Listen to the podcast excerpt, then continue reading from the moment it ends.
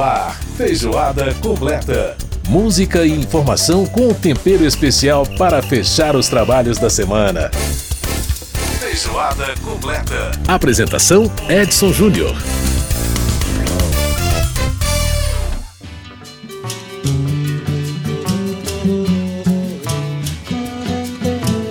Um grande abraço para você que nos acompanha pela Rádio Câmara, nossa rede legislativa de rádio, emissoras parceiras em todo o país. E chegamos ao final de mais um ano, né? É hora de dizer Feliz Natal. E mais uma edição do Feijoada Completa, número 469, a última de 2022. Nós que nesse ano chegamos na nossa décima temporada, é isso mesmo, são 10 anos desde 2012. Nós estamos juntos aqui. Meu muito obrigado a você que acompanha sempre esse programa com a gente. Pois é, gente, e ao fundo aí a gente está ouvindo a primeira gravação da música Clube da Esquina, Clube da Esquina número 2, quando a música ainda não tinha letra. A letra foi posta depois pelo Márcio Borges, né? Irmão do Lô Borges. Bom, Clube, é essa música faz parte do lendário álbum Clube da Esquina, do, do Milton Nascimento e do Adolescente, né? Então, Adolescente, Lô Borges, lançado em 1972 esse disco. Na versão em vinil é um álbum duplo e entrou na lista da Rolling Stone Brasil como um dos melhores discos da história da música brasileira. O disco completou 50 anos agora, nesse ano de 2022. E a gente aproveita para homenagear o disco e para homenagear o Milton Nascimento pelos seus 80 anos, a gente fechando aí esse ciclo de homenagens que a gente fez no nosso programa ao nosso Bituca. Bom, gente, no nosso primeiro bloco do programa vamos conhecer como funciona uma transição de governo. É isso mesmo, né? A gente vai conversar com o consultor da Câmara, o Carlos Davi uh, Carneiro Bichara, para falar justamente sobre isso, explicar como é que a lei de transição que foi editada no governo FHC mudou todo o esquema e possibilitou aí que o governo que entra possa ter acesso a todas as informações necessárias. Pois é, e quem catou essa Copa foi a Argentina, né? A Argentina catou a Copa e no nosso quadro Quem Vai Catar essa Copa, o último sobre, o, né, sobre a Copa do Catar, o Márcio Aquilissart faz um balanço do torneio e já fala um pouco também sobre as perspectivas para 2026 numa Copa com 48 times. E no nosso último bloco, nos Sons e Tons, a gente traz aí algumas canções pra gente ouvir na íntegra do álbum Clube da Esquina e fechar em grande estilo o nosso feijoada completa de hoje, dessa semana. E aí, por falar em feijoada completa e fechar o programa em grande estilo, em ter grande estilo, né? O Borges, ele já era um grande compositor com 15 anos de idade. Juntou com um carioca, quase mineiro, Ronaldo Bastos, e escreveu essa pérola aqui, ó.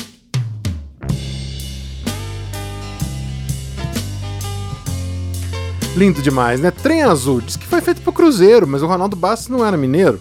Ou não é mineiro? Então não sei se essa história de Cruzeiro bate não, viu? Mas tudo bem, né? Fica sendo aí pros cruzeirenses ficarem felizes. Lô Borges cantando pra gente Trem Azul.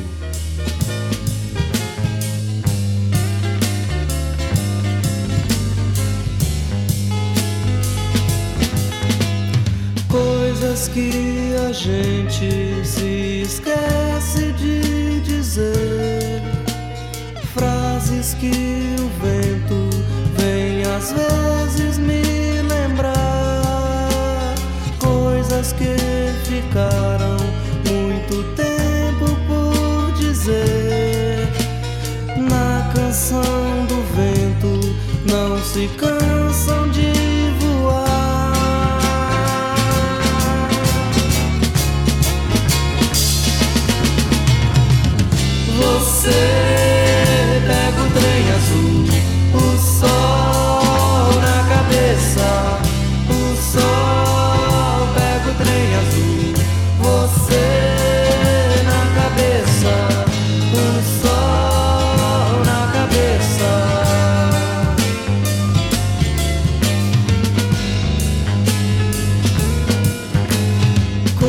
coisas que a gente se esquece de dizer, frases que o vento vem às vezes.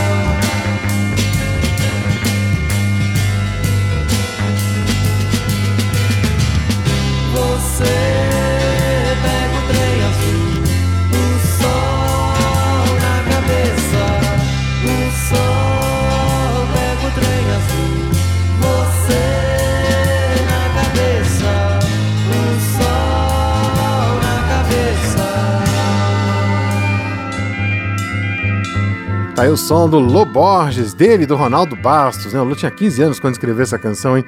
Ah, o Trem Azul, essa música que é, tem um solo de guitarra maravilhoso aí do Toninho Horta, né? No meio da música. Coisa maravilhosa, linda demais.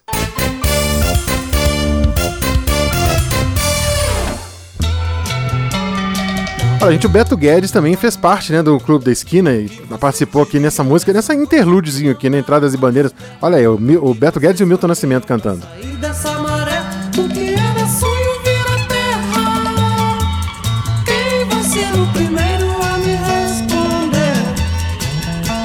Aí, entradas e bandeiras, a gente ouvindo esse trechinho aí aqui no nosso Feijoada Completa. Bom, gente, ah, vamos falar aqui então sobre transição de governo. Né? Estamos há poucos dias aí de uma transição de governo e para tomar pé da situação do, do governo que está saindo, de como está o país e quais os programas estão em desenvolvimento, se vão ser mantidos, mudados, se vão ser é, encerrados, enfim, a equipe de transição pode, né? É, ela existe para isso. Então tem um.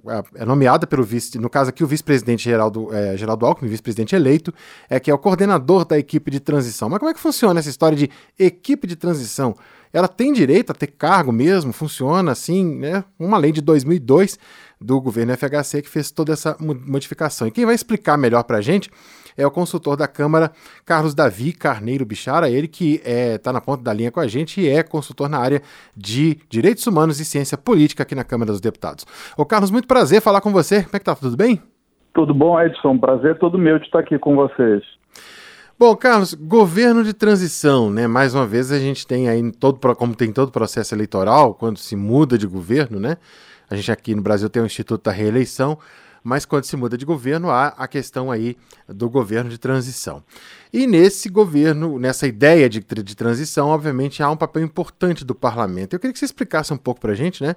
Qual é o principal papel do parlamento nesse período em que o país está saindo de um governo e se prepara para outro governo, especialmente né, quando os governos são de orientações diferentes, programas diferentes, enfim.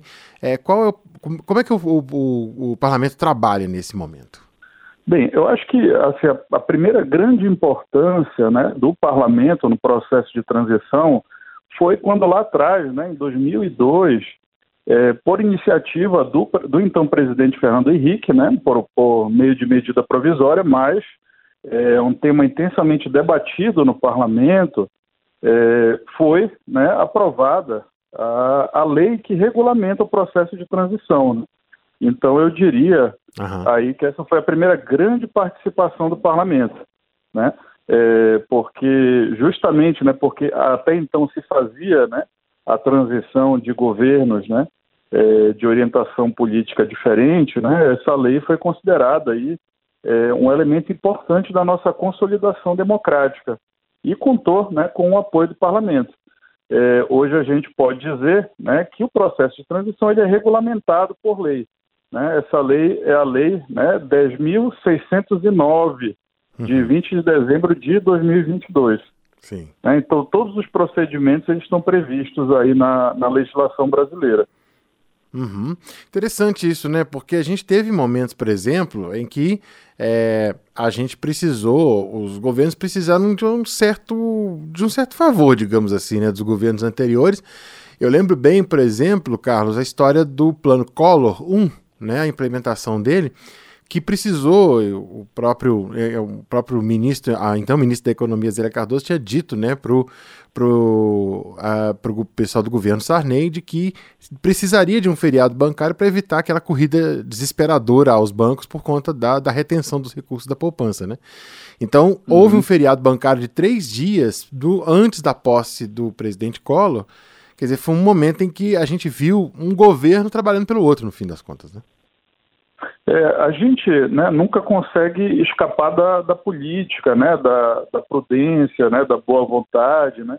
Agora mesmo o, o, o parlamento está discutindo né, a chamada PEC da transição. Exato. Né? Mas assim, o que hoje a, a lei da transição ela consegue garantir né, é, são duas coisas. Né? É, isso segundo a própria lei.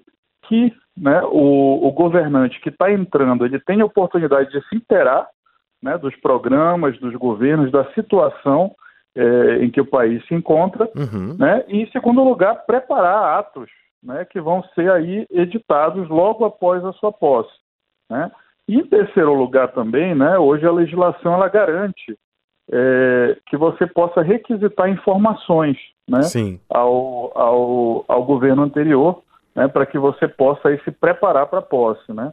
Agora, é, sempre né, assim, vão, vão ter né, certas questões né, uhum. que vão depender aí de cooperação política. Né? Sim, é, sim. Por exemplo, agora a gente está vendo né, no, no na, nessa transição de governo uma, uma, uma, série de preocupações aí com orçamentos de programas. Uhum. É, enfim, a gente ouve, né, assim, e, e, aqui sem, sem juízo de valor, né, mas a gente, a gente ouve, ah, faltou dinheiro para tal coisa, ou faltou dinheiro para aquilo, né? Uhum. E eu diria, né, você perguntou de início, né, qual era a função do parlamento, é, eu acho que essa função também, né, de realocação de recursos, né, uhum. agora na, na, aprovação da, da lei orçamentária para o ano que vem é fundamental, é outro papel fundamental né, do, do parlamento nesse processo. E é um aspecto interessante, né, quando a gente estava falando sobre essa questão de continuidade programática ou até ideológica, é, é que a base parlamentar do futuro, do, né, de, de quem vai ser o futuro governo, é, mesmo ela não sendo, não sendo coincidente, porque obviamente assume uma outra legislatura, mas ainda né, existem os, os, parlamentares que são da base que elegeu esse novo governo que vai entrar. É, essa base parlamentar tem um papel muito importante, né, é, Carlos? Se a gente avaliar que, por exemplo, ela pode apresentar projetos de lei aqui no Congresso, ela pode, enfim, é, ela é, ter esse, essa, essa atuação, digamos assim, para poder já acelerar alguns processos que, se de outra forma, teriam que esperar, né?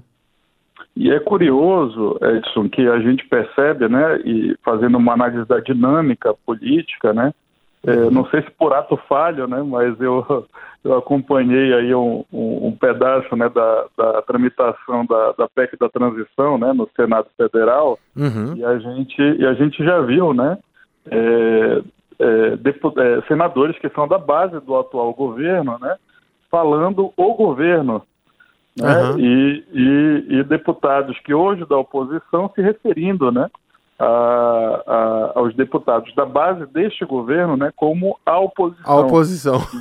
Então a gente já vê aí, né, que, que já há uma, uma reacomodação, né, das forças é, políticas, até um né? pouco antes, né, é. das forças políticas até um pouco antes aí do do, governo, do novo governo assumir. Né? Pois é. Agora, é, nesse sentido, é, essa essa é, como é que a gente viu, por exemplo, alguns atos né, já assinados e inclusive publicados no Diário Oficial pelo, pelo, pelo governo eleito. É, exatamente essa lei da transição que permite que isso aconteça, por exemplo, a nomeação da equipe de transição, né, a nomeação de pessoas que vão participar do processo de transição. Isso tudo é, é, é a lei de transição que define? Exato. A, a lei ela estabelece, né, que ela faculta, na verdade, né, porque é curioso isso também, né? A letra da lei ela diz assim que é facultado, né, ao candidato eleito estabelecer né, uma, uma, uma equipe de transição e que essa equipe vai contar né, com o coordenador dos trabalhos. Sim. Que nesse caso né, é, é o, o, o vice-presidente é, vice eleito, né? eleito uhum. né, é o, o vice-presidente Geraldo Alckmin. Né, e ele, ele já assume né, como um cargo de Estado, né? Tanto uhum. que a uhum. própria lei, ela criou, se não me falha a memória, 50 cargos, né? Sim. Que ficariam aí à disposição né, do governo de transição. É, o ponto de apoio central, né, dentro é, do governo, né, que está saindo agora, é a Casa Civil, né? É, essa mesma lei, ela estabelece, né, é, o ministro da Casa Civil como aquele que vai prestar, né, todo o apoio é, logístico e também administrativo né, para que a transição possa, possa fazer seus trabalhos. Né? Uhum. Então, esses atos que a gente vê, né, é, ou da lavra né, do próprio coordenador da transição, né, nesse caso, o vice-presidente eleito, Geraldo Alckmin, uhum. ou então da Casa Civil, né, por exemplo, requisitando servidores ou né, atos desse, desse tipo. Interessante isso. É, é, é uma é uma questão bem, bem interessante que depende, obviamente, muito de uma harmonia política aí. Agora, é, Carlos, no caso da consultoria especificamente, né? É, a, a, consultoria ela está sempre, ela existe, ela presta a, exatamente apoio aos parlamentares nessas mais diversas áreas aqui dentro da, da Câmara dos Deputados e também do Senado Federal, é, para justamente auxiliar na apresentação de projetos, na elaboração dos projetos uhum. de lei, porque obviamente a consultoria tem um conhecimento técnico necessário para isso. É, no caso específico da transição, é, é, funciona mais ou menos da mesma forma? É, a, a consultoria ela presta o serviço de apoio técnico no caso de projetos que podem ser apresentados pela base do governo que vai entrar, ou mesmo é, assistir os parlamentares e também a própria equipe de transição. É, como é que funciona esse trabalho de consultoria da, da, do, do, do, legislativo dentro desse processo de transição? Bem, é, institucionalmente, né, a transição ela ocorre dentro do poder executivo. Sim. Né, mas a gente tem um fenômeno é, que é, são, né, e isso não acontece sempre, mas aconteceu agora nesse processo né, é, de transição, você tem certos parlamentares né, nomeados né, é, para participar da equipe de transição. É, nesse cenário, né, é, alguns deputados né, vão, vão requisitar informações, né, uhum. vão, vão fazer consultas né, para a consultoria sobre determinado programa, é, ou determinado projeto, né? E, assim, em paralelo a isso, né, o que, que acontece? É, a consultoria legislativa, ela, ela já sabe, né, que o primeiro ano de legislatura, né, ele é sempre muito intenso. É verdade. Né? Uhum. Então, assim, no final do ano, ela já começa a se preparar, né, para os temas aí que vão, né, que vão dar o que falar, provavelmente, né, ou que estão aí é, é, despontando, né, no, no cenário político uhum. já se preparando aí, né, para o início da, da legislatura. Sim, sim. E sem contar, né, Carlos, que os parlamentares que vão entrar, e aí a gente já está falando de uma transição do parlamento, é, os parlamentares que vão entrar, eles têm, é, obviamente, menos conhecimento do que os que já estão aqui na casa em relação a todo o processo burocrático uhum. mesmo, né? O processo de tramitação de projetos, a questão da consultoria mesmo, a questão técnica de alguns, alguns tipos de projeto. Enfim, a demanda nesse primeiro ano legislatura, que, da legislatura que vai entrar certamente é bem maior, né? Ela, ela é sempre, sempre muito alta, né? É, porque também, né, os, o, além, além da renovação, né, os parlamentares estão voltando aí das suas bases, né? Uhum. Então, assim, muitas ideias circulando, né? Muitos programas, né, e compromissos a serem, né, é, é, cumpridos, né? Sim. E muita gente nova chegando também, né? É, o, ao contrário do que se imagina, né? É claro que em 2018, né, a gente teve uma renovação é, fora da curva, né? Uhum. Mas desde sempre o nosso sistema é um sistema, né?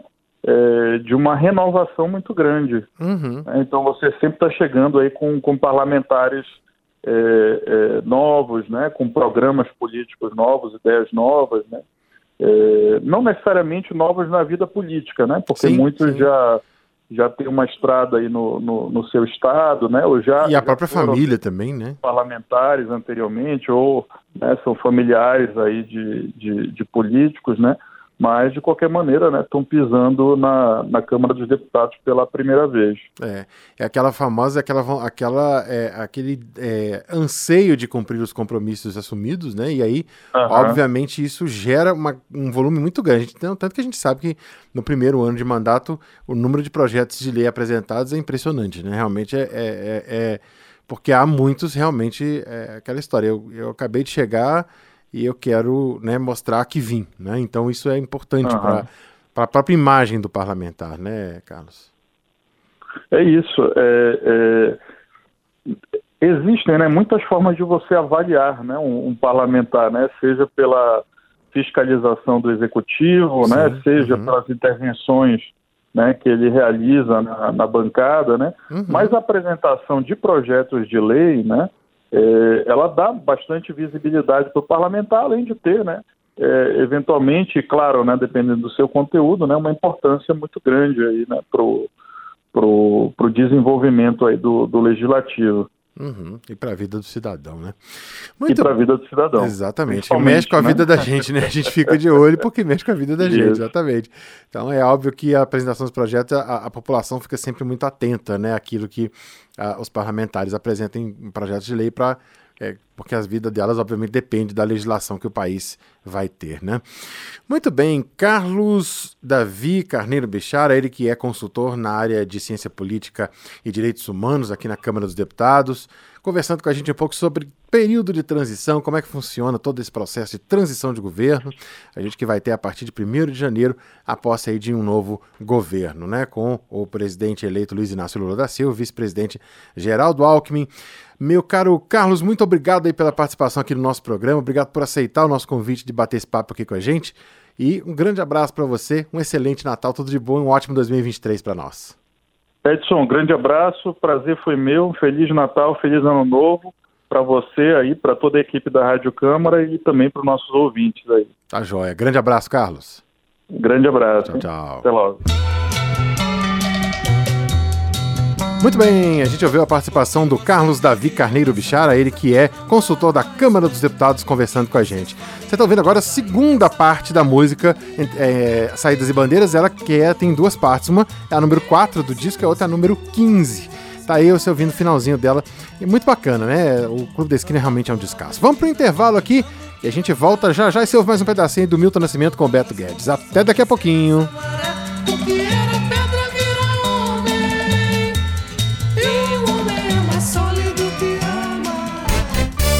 Feijoada completa.